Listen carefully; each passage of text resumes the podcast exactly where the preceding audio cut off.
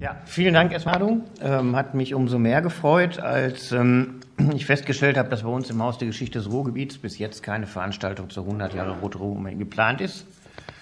Ähm, als kurz bevor ich losgefahren bin, habe ich dann erfahren, dass das doch noch äh, überlegt wird. Ähm, als ich äh, gerade aus dem Haus gehen wollte, habe ich festgestellt, es gibt einen Flyer. In Dortmund findet in den nächsten Tagen eine Veranstaltung statt, allerdings mit Theater, Liedgut und äh, Tingeltangel. Ähm, in der Zwischenzeit, nachdem ich äh, hier ein, eingeladen worden bin, haben mich auch noch die Anarchisten von der Freien Arbeiterunion eingeladen. Da werde ich dann demnächst mal einen Vortrag darüber halten. Und das Schauspielhaus Bochum plant auch so eine Matinee. Welche Rolle ich dabei spielen soll, weiß ich aber noch nicht. Ähm, aber anscheinend scheint man dann doch aus dem Pötten zu kommen. Ähm, die meisten Menschen im Ruhrgebiet haben schon mal von der Roten Ruhrarmee gehört, in der Schule, durch familiäre Erzählungen oder Gedenkorte. Ähm, besonders die Menschen meiner Generation und die Älteren. Die, bei den Jüngeren wird es schon deutlich weniger. Ich selber kenne die Geschichte der Roten Ruhrarmee seit meiner Jugend, ähm, sowohl aus familiären Erzählungen, aber auch aus dem Unterricht. Ich hatte einen Geschichtslehrer, der uns im Rahmen einer Exkursion vor 35 Jahren an ein Feld geführt haben, wo noch Reste der Schützengräben zu sehen waren zwischen Wesel. Ob es die heute noch gibt, weiß ich nicht. Ich möchte erst eine kurze Schilderung der Ereignisse geben, dann ähm, auf die ähm, Narrativbildung äh, ähm, im Ruhrgebiet, äh, in der Bundesrepublik, äh, in der Weimarer Republik, im Nationalsozialismus, in der Bundesrepublik und in der Deutschen Demokratischen Republik. Ähm, dann möchte ich ähm, auf das eingehen, was wir aufgrund von Quellen ähm, doch verlässlich sagen können über die Rote Ruhrarmee und dann noch einige wenige Anmerkungen zur Roten Ruhrarmee und dem Gedächtnis heute. Als der, als der Aufruf zum Generalstreik ähm, ähm, kam, waren die Gewerkschaften im Ruhrgebiet gespalten. Die Metalle haben sich dem Streik angeschlossen. Die beiden größten Bergarbeitergewerkschaften, der Alte Verband der sozialdemokratisch orientierte und die christliche Bergarbeitergewerkschaft haben nicht zum Generalstreik aufgerufen. Sie haben befürchtet, dass sie die Kontrolle an Radikale verlieren. Die bewaffnete Macht im Ruhrgebiet war zu dem Zeitpunkt dreigeteilt. Das eine war die Reichswehr und die Freikorps, Freikorps also Söldnerformationen und Freiwilligenkorps. Äh, die SIPO, über die wir schon einiges gehört haben, bürgerkriegsmäßig ausgerüstet mit äh, mittleren Waffen. Und die Einwohnerwehren. Die Einwohnerwehren waren Produkte der Revolution von 1918 zur Herstellung von Ruhe und Ordnung, in denen es aber weder Linkssozialisten, also USPDler oder Kommunisten gab. Keine dieser drei Formationen hat sich dem äh, Putsch entgegengestellt und auf die Seite der demokratischen Regierung gestellt. Die Militärs waren gespalten, die Freikorps waren deutlich auf der Seite des Putsches, ähm, die Reichswehr mit, dem, mit der Garnison in Wesel ähm, hat sich zunächst zurückgehalten. Die Arbeiter haben sich also nun angeschickt, das zu tun, was eigentlich die Aufgabe von SIPO und Reichswehr gewesen wäre. Die schlechten Erfahrungen, die man mit der Reichswehr während der Revolution von 1818 und 19 gemacht hat, ähm, ließ die Arbeiter auch unterschiedlicher politischer Ausrichtung, Ausrichtung zusammenstehen. Es, gab, es kam zur Bildung von Kampfverbänden und Vollzug. Ähm, das Verhältnis zwischen Vollzugsräten und Kampfverbänden war allerdings unkoordiniert, denn die Zielrichtung war unterschiedlich. Ein Teil hat das Ziel in der, lediglich in der Abwehr des Putsches gesehen. Ein anderer Teil wollte darüber hinaus die demokratische Reform von Heer und Verwaltung. Ein anderer Teil wollte die sozialistische Umgestaltung von Politik und Wirtschaft und ein, eine vierte Gruppe wollte eine völlige Neuordnung äh, nach dem Vorbild der russischen Räterepublik. Es kam also zur Bewaffnung, äh, zur Bildung bewaffneter Arbeitereinheiten. Ähm, die Bewaffnung bestand aus dem, was man in Rathäusern und so weiter oder von den, von den Bürgerwehren äh, abnehmen konnte und von dem, ähm, was man den besiegten Freikorpseinheiten ab. Ähm, die ersten Siege hat man in Wetter, Dorsten und Dortmund gefeiert. Da ist man dann sogar noch an, äh, an, an schwere Waffen geraten. In Essen musste sich die SIPO ergeben. Ähm, das Problem war, und das setzt sich über die ganze Geschichte der Roten Ruhrarmee fort, dass die Führungsorgane völlig gespalten waren. Es gab, wie schon erwähnt, in Essen ähm, einen Vollzugsrat, der von Kommunisten dominiert wurde. Es gab in Ost, im Osten des Ruhrgebiets in Hagen einen, der von der USPD dominiert wurde. Und es gab im Westen in Mülheim einen, der von den Syndikalisten dominiert wurde. Trotzdem ist es gelungen, die Freikorps und die Reichswehr aus dem Ruhrgebiet herauszujagen. Das gesamte Ruhrgebiet war unter Kontrolle der Roten Armee und es gelang, eine 80 Kilometer lange Front entlang der Lippe zu bilden. Ähm, dabei konnte man auf schwere Waffen, Artillerie, Minenwerfer und sogar einen Panzerzug zurückgreifen. Ähm, man litt allerdings ganz stark unter Munitionsmangel. Die Unterstützung der Bevölkerung war gegeben und da kommen auch dann die Frauen ins Spiel. Ähm, die kommen äh, allerdings nicht in der kämpfenden Truppe zum, ähm, zum Zuge, aber ohne die Frauen wäre ähm, weder die Verpflegung noch die medizinische Versorgung der, der ähm, Roten Ruhrarmee möglich gewesen. Es gibt da ähm, wenige schriftliche Quellen, in einigen, einigen Flugblättern tauchen sie auf, tauchen sie auf, in einigen Zeitungsartikeln und gar nicht so wenig auf, sie ähm, sind auf gar nicht so wenigen Fotos zu sehen. Der Putsch scheitert, wie wir wissen, nach wenigen Tagen. Ähm, die Rote Ruhrarmee löst sich aber nicht auf. Jetzt gibt, kommt es zum Konflikt, wie man weiter verfährt. Sollte man die Offensive um jeden Preis äh, fortsetzen, um die Desorganisation und die Demoralisierung ähm, des Gegners auszunutzen? Oder sollte man erstmal eine Ruhepause machen, um eine Neuorganisation möglich zu machen? Im Westen des Ruhrgebiets, wo die Syndikalisten federführend sind, entscheidet man sich zum Marsch auf Wesel. Dort ist eine große Garnison und dort erhofft man eben auch, das äh, noch fehlende Kriegsgerät und insbesondere die Munition ähm, bekommen zu können. Bevor es aber soweit kommt, gibt es das Bielefelder Abkommen. Äh, Severing, Reichskommissar äh, von der SPD, ähm, handelt dieses Abkommen aus. Ähm, man vereinbart die Abgabe der Waffen, Bildung von Einwohnerwehren.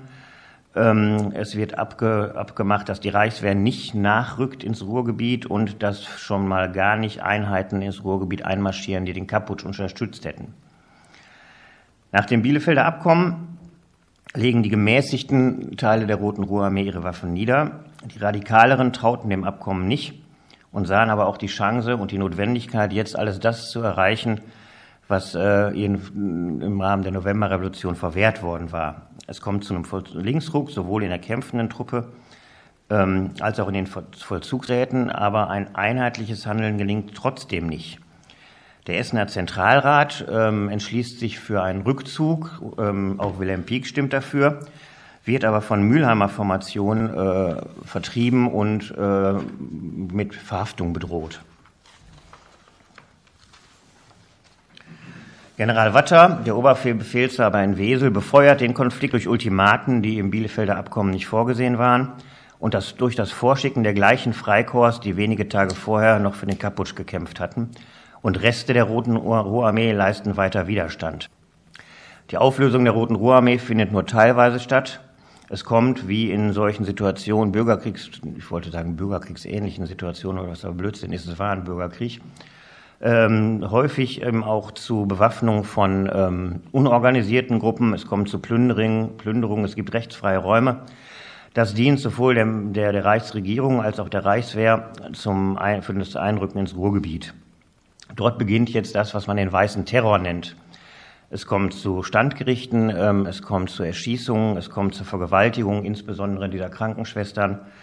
Ähm, und äh, es marschieren Reichsfreikorps äh, Freikorps unter Hakenkreuzen äh, in Dortmund ein. Dort, dort kommt es auch zu antisemitischen Ausschreitungen.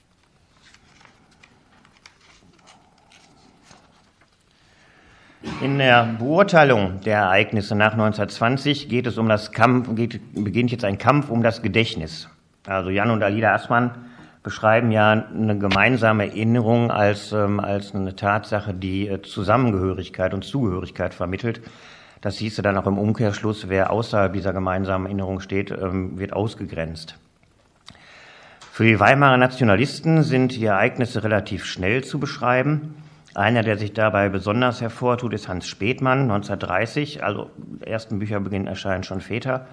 Kurz zu erwähnen ist vielleicht noch, dass äh, Hans Spätmann der Vater von Dieter Spätmann ist, der später ein wichtiger Manager einer Montanindustrie des Ruhrgebiets gewesen ist und ein Mitbegründer der AfD. Scheint wahrscheinlich in der Familie zu liegen. Und ich möchte einfach nur mal ein Stück aus dem Inhaltsverzeichnis dieses Werkes lesen. Ähm, der Staatsumsturz an der Ruhr, die Erschießung von Generaldirektor Dr. Vogelsang, die Ermordung von Direktor Sebold, weiter Chaos im Revier, die Zersetzung der Roten Front, Die Flucht der Roten in das besetzte Gebiet, der Dank an die Reichswehr. Nach ähm, der Lesart der Nationalisten in der Weimarer Republik war das Ziel der Roten Ruhrarmee die Umsetzung der Räterepublik. Es hätte 30, 300 bis 400.000 bewaffnete Rotarmisten gegeben. Ähm, es hätte, und es hätte zwar an vollkommen an, militärischem Sachverstand gefehlt, aber die Unteroffiziere und die Mannschaften wären sehr kampfstark gewesen. Das musste man hinzufügen, eben auch die viel zu hoch gegriffene Zahl von 300 bis 400.000 100.000 Kämpfern, weil man ja auch eine Rechtfertigung dafür brauchte, warum es denen so einfach gelungen ist, die innerhalb weniger Tage das Ruhrgebiet freizukämpfen. Ähm, die Schreckensherrschaft hätte nicht von äh, weißer Seite stattgefunden, sondern natürlich von roter Seite. Ähm, das wäre roter Terror gewesen. Es wären Mörder, Plünderer, Verbrecher, Vergewaltiger gewesen und sie hätten Verwundete misshandelt und so weiter und so fort. Und SPD und Gewerkschaften hätten später versucht, um das zu vertuschen. Ähm, er steigert sich dann sogar in die Vorstellung, dass ähm, Verstimmungen an Rotarmisten von einem russischen Arzt vorgenommen werden worden wären zu Propagandazwecken. Es gibt die bekannte Wasserturmlegende, die immer dafür herhalten muss, in Essen. In Essen gab es einen Wasserturm, der von äh, Freikorlern besetzt war. Die waren alle umstellt dann von der Roten Ruhrarmee. Und während sich in, den unteren Geschossen die äh, Freikorler äh, ergeben wollten und die weiße Fahne äh, gehüsst haben, wurde von oben weiter geschossen, so dass es dann auch zur Erschießung von Gefangenen kam. Ähm, das wurde ähm, allerdings ähm, negiert, dass weitergeschossen wurde, ähm, sondern äh, es ist als, als Akt des Roten Terrors dargestellt worden. Die Kommunisten in der Weimarer Zeit ähm, haben zunächst gemeinsam mit der USPD und der MSPD an Gedenkveranstaltungen teilgenommen. Ähm, und haben auch keinen Zweifel daran gelassen, dass die Zerschlagung des Staatsapparats und die Proklamation der Diktatur des Proletariats gar nicht zum Programm der Roten Ruhrarmee gehört hätten. Jedenfalls zu diesem Zeitpunkt haben sie das noch behauptet. Im Rahmen der Sozialfaschismus-These kam es aber zu einer neuen Bewertung der Roten Ruhrarmee. Ähm, die Rote Ruhrarmee wurde zu einer Art der, einer Version der kommunistischen Dolchstoßlegende. Äh, Dolchstoßlegende. Und der Verrat der SPD hätte sich von 1918 bis 20 nahtlos fortgesetzt. Ähm, auch Walter Ulbricht schreibt dann 1922, dass die von den rechten SPD-Führern angestrebte Einheit noch vorgetäuscht gewesen, gewesen wäre. Ähm, Kommunistische Zeitzeugen aus dieser Zeit, die selber im Vollzugsrat waren, haben gesagt, dass die Rote Ruhrarmee zunächst auch gar keine richtige Armee gewesen sei. Es gab weder straffe Disziplin noch militärische Ordnung. Ähm, es durfte aber auch keine spontane Bewegung sein, um sich nicht dem Vorwurf des Luxemburgismus auszusetzen. Denn Lenin hat ja proklamiert, dass äh, die entscheidende Rolle Partei und ihre Kader spielen müssten bei so einer Bewegung. Ähm, so wurde die Rote Ruhrarmee zu einer von der, von der KP äh, dominierten Formation. Die SPD hat es in Weimarer Zeit natürlich deutlich schwerer gehabt, daraus ein Narrativ zu bilden. Die Mehrheit Sozialdemokraten wollten nach vier Jahren Krieg ähm, möglichst bald wieder zu normalen friedlichen Verhältnissen kommen. Ein abschreckendes Beispiel lieferte der Bürgerkrieg in Sowjetrussland. Plünderung und Rechtlosigkeit in der Auflösungsphase nach dem Bielefelder Abkommen hätten den Einmarsch der, Not, der Reichswehr notwendig gemacht, um Ruhe und Ordnung wiederherzustellen. Für die Sozialdemokraten wurde der Ruhrkrieg zunehmend zu einer unerwünschten Erinnerung. Lieber verdrängte man den oder verschwieg ihn. Deshalb gelang es ihnen auch nicht, die dominierende kommunistische Interpretationsmuster herauszufordern. In der Zeit des Nationalsozialismus wurde die These der von der KP dominierten Formation nahtlos übernommen. Es wurden die Gedenkstätten zu Ehren der Gefallenen der Roten Ruhrarmee zerstört und es wurden neue errichtet zum Gedenken an die Toten von Reichswehr und Freikorps. 1934 auf einer Gedenkfeier mit Hermann Göring und Ernst Röhm, auf der bis zu 60.000 SA-Männern waren, ähm, äußerte Göring in einer Rede, dass sich Ionen von Arbeiterfäusten heute nicht mehr zum Moskau-Gruß ballen würden und die Arbeiterherzen nicht mehr dem Wahn der Internationale, äh, nicht mehr vom Wahn der Internationale bedrückt würden. Göring sagt, die wir Nationalsozialisten glauben, dass wir mit dem Ruhrgebiet keine Last übernommen haben. Äh, was aber natürlich nicht der Fall ist, denn das Ruhrgebiet als wilder Westen und als Pulverfass stellte sehr wohl eine Last für die Nationalsozialisten dar, wo sie auch nie eine Mehrheit hatten. Die Schuld für die Ereignisse gaben sie artfremden Verführern. So wurden die einstigen Angehörigen der Roten Roharmee von jeglicher Schuld freigesprochen und man ähm, machte ihnen sozusagen ein Integrationsangebot äh, in die nationalsozialistische Freundschaft. Bei der Gelegenheit wurde vermutlich auch das letzte Mal im Ruhrgebiet Bayern positiv dargestellt, denn die Brigade Epp, die bei der Niederschlagung der Münchner Räterepublik äh, äh, schon zu zweifelhaftem Ruhm gekommen war, wurde für ihr eisernes Zupacken gedankt. Es gab darüber hinaus 1937 eine Ausstellung, der Bolschewismus, große antibolschewistische Schau, die zunächst im Deutschen Museum in München gezeigt wurde und dann in Dortmund gezeigt wurde, 17 Jahre ähm, nach den Ereignissen, in dem auch die Rote Ruhrarmee eine zentrale Rolle gespielt hat.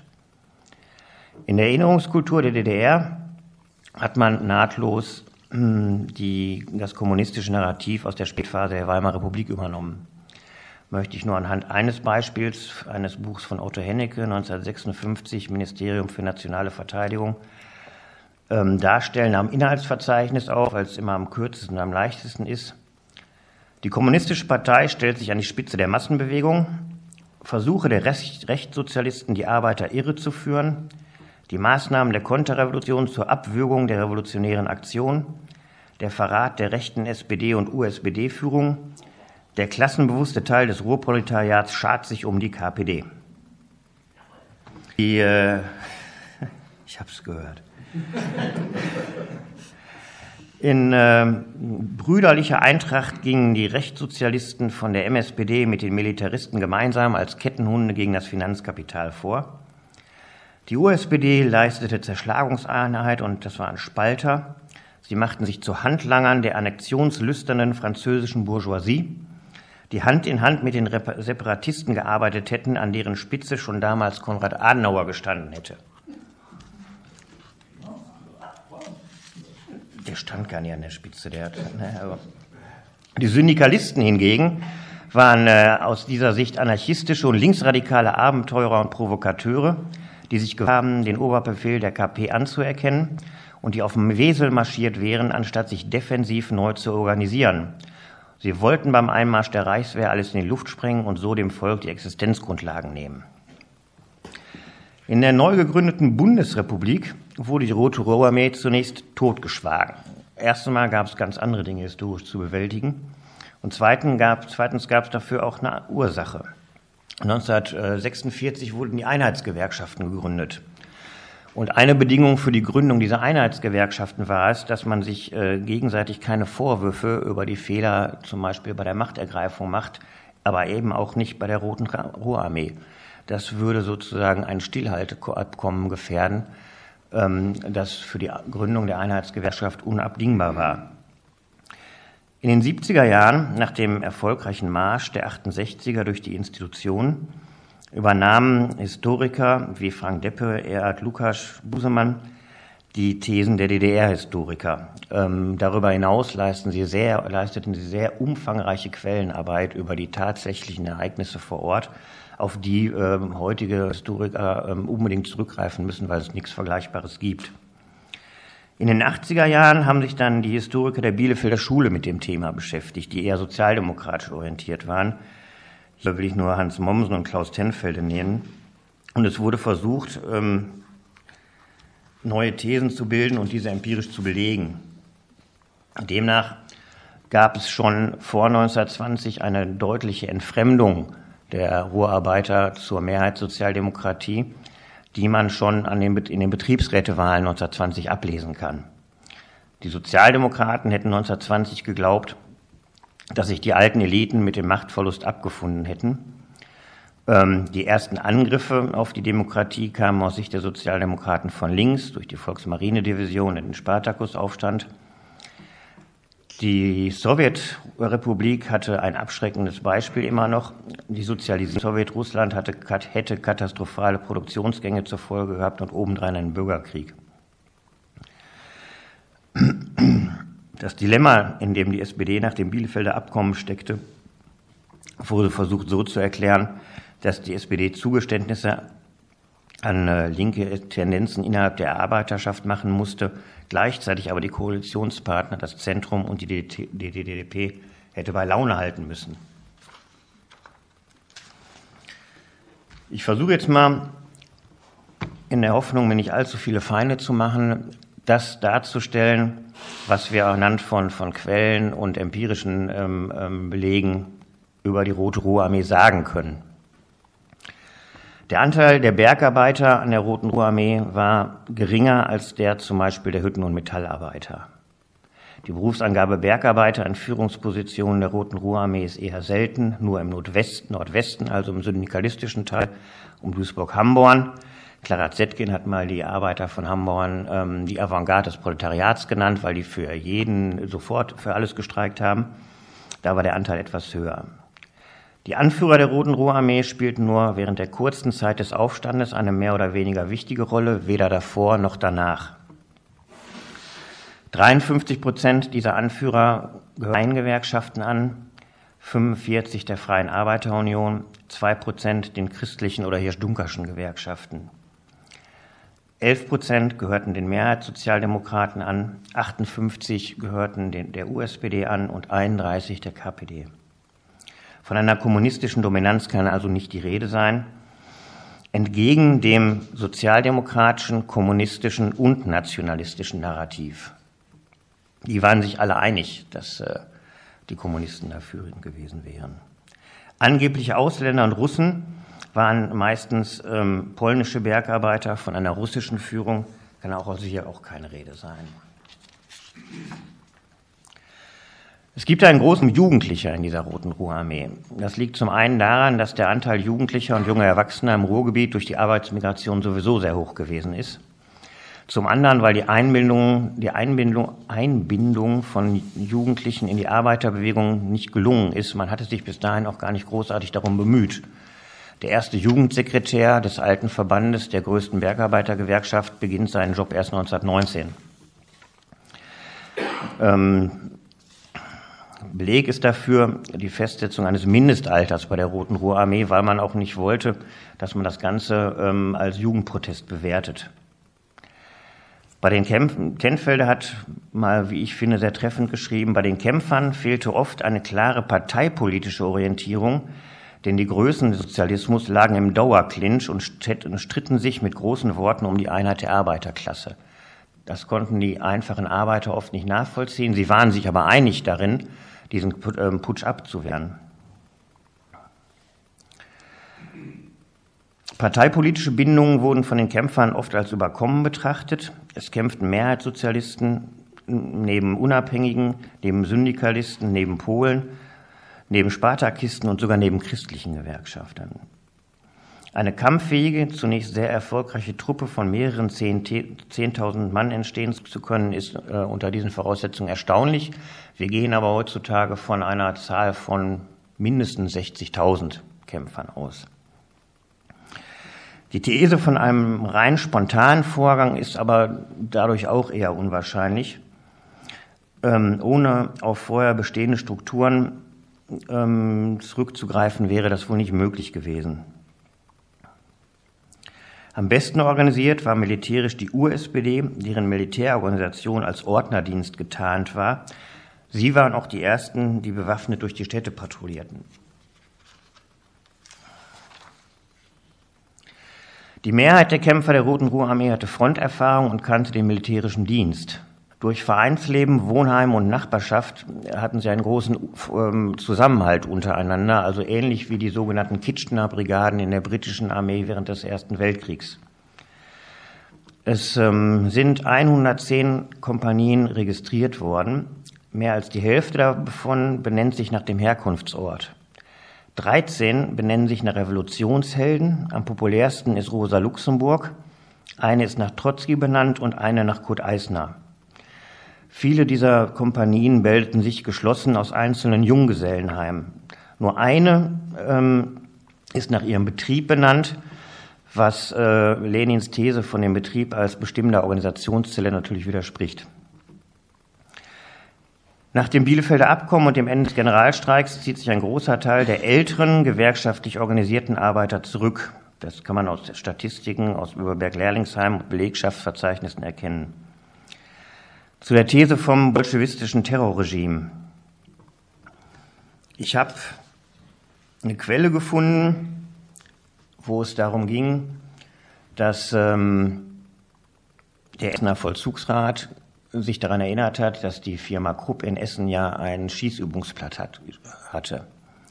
Und nach meiner naiven Vorstellung wäre es wahrscheinlich wäre es so gewesen, der Vorsitzende oder Abgesandte des Vollzugrats, Vollzugsrats im LKW mit äh, 20 Bewaffneten vor der Krupp Verwaltungszentrale vorwärts, da vorfährt, da aussteigt, den Betriebsdirektor das Gewehr an die Brust setzt und sagt, rückt die Waffen raus. Das war aber anders. Ich zitiere Anfrage des Revolutionären Vollzugsrats der Stadt Essen an die Verwaltung der Firma Krupp vom 26. März 1920. Die Gefechtsleitung der Roten Ruhrarmee richtet an die Verwaltung der Firma Krupp die höfliche Anfrage, ob die Firma gewillt ist, Geschütze und Munition für die Rote Armee herzustellen. Außerdem wird gebeten um ein genaues Verzeichnis der dort lagernden Geschütze und Munition. Eine genaue Antwort wird bis 10.30 Uhr erbeten. Die Antwort ist brüsk. Man teilt mit, dass nach dem Versailler Vertrag das sowieso alles nicht erlaubt wäre und man gar keine Waffen mehr hätte. Es ist erstaunlich, wie viele Mengen von unterschriebenem und gestempelten, gestempelten Papier die Rote Ruhrarmee erzeugt. Ich glaube, es ist ähm, nicht übertrieben, wenn man feststellt, dass die Rote Ruhrarmee nicht nach sowjetischem Vorbild organisiert war. Woher hätte sie dies auch kennen können? Die Kämpfer standen in ihrer Tradition in der militärischen Organisation der preußisch-deutschen Armee. Die kannten sie aus eigener Erfahrung. Was ist von der Roten Ruhrarmee geblieben? Da ist zunächst eine unglaubliche Erfolgsgeschichte geblieben. Wenn man sich nämlich in Erinnerung ruft, dass ähm, der Steinkohlenbergbau, wie Sie vielleicht mitgekriegt haben, im letzten Jahr, 2000, äh, im vorletzten Jahr, Entschuldigung, 2018, äh, im Ruhrgebiet zu Ende geführt worden ist, aber eigentlich schon seit Ende der 50er Jahre nicht mehr konkurrenzfähig war. Ähm, 1958, 59 kommt es so zur sogenannten Kohlenkrise und es kommt zu dem Marsch nach Bonn. Nicht Marsch auf Bonn he heißen, wegen dem Marsch auf Rom, ähm, aber die äh, Industriegewerkschaft Bergbau, in der 90 Prozent der Bergarbeiter äh, organisiert waren, hatte 60.000 Bergarbeiter nach Bonn gekarrt, die bis dahin größte Demonstration in der Geschichte der Bundesrepublik. Und äh, unter dumpfem Trommelschlag marschierten 60.000 Bergarbeiter durch Bonn. Ähm, es wird Konrad Adenauer ein Zitat zugesprochen, das heißt, ähm, wenn es an der Ruhr brennt, ist im Rhein nicht genug Wasser, um es zu löschen. Das ist meiner Meinung nach direkt, die, direkt auf die Erfahrung mit der Roten Ruhrarmee zurückzuführen und einer der Gründe, warum es äh, dem Ruhrgebiet gelungen ist, von 1958 bis 18 nicht unerhebliche Subventionen aus dem Bundeshaushalt zu erhalten. Heute sind fast alle Gedenktafeln, die in der Nazizeit nach 1933 errichtet worden sind, entsorgt. Das ging auch ganz oft ohne öffentliches Aufsehen. In dem von der SPD dominierten Ruhrgebiet ähm, funktionierte das zum Beispiel so, dass bei dem Abriss eines alten Postgebäudes, an dem eine Ehrentafel für die Toten der Reichswehr angebracht war, nach dem Neubau des neuen Postgebäudes einfach keine neue drangehängt wurde und die alte verschwunden ist. Es gibt im Ruhrgebiet noch vier Ehrenmäler für gefallene Angehörige der Freikorps. Es gibt ein Ehrengrab für die Toten beider Seiten. Und es gibt trotz der Zerstörung der Nationalsozialisten 23 Ehrengräber, Mahnmale, Gedenktafeln für die Angehörigen der Roten Ruhrarmee. Nichtsdestotrotz ist die Erinnerung an die Rote Ruhrarmee im kollektiven Gedächtnis der Bundesrepublik und äh, ja, bis heute eigentlich nicht präsent. Es gibt einen WDR-Dokumentarfilm von 1979. Es gibt einen ähm, Zweiteiler, einen DEFA-Fernsehfilm von 1967 nach dem Roman von Karl Grünberg, Brennende Ruhr. Gibt es übrigens gerade wieder als Neuerscheinung für ein Zwanni bei Saturn. Äh, zumindest bei uns im Ruhrgebiet, ob es den hier auch gibt, weiß ich nicht. Und in der Schlussszene der ersten Staffel der Fernsehserie Rote Erde gibt es am Ende eine Schießerei mit der Reichswehr, wobei da nicht ganz ersichtlich ist, ob es sich da um den Kapputsch handelt oder um Abwehrkämpfe ähm, in der Revolution 1918. Wenn es eine Rote Ruhrarmee mit 50.000 Bewaffneten in Berlin, Hamburg oder München gegeben hätte, dann gäbe es wahrscheinlich diverse Dokumentationen von Guido Knob oder ähm, Terra X. Die gibt es auch nicht. Es gibt auch keine Unterhaltungsserie wie Babylon Bottrop. Aber das ist eine der Ursachen für das Underdog-Bewusstsein, das wir gerne vor uns hertragen.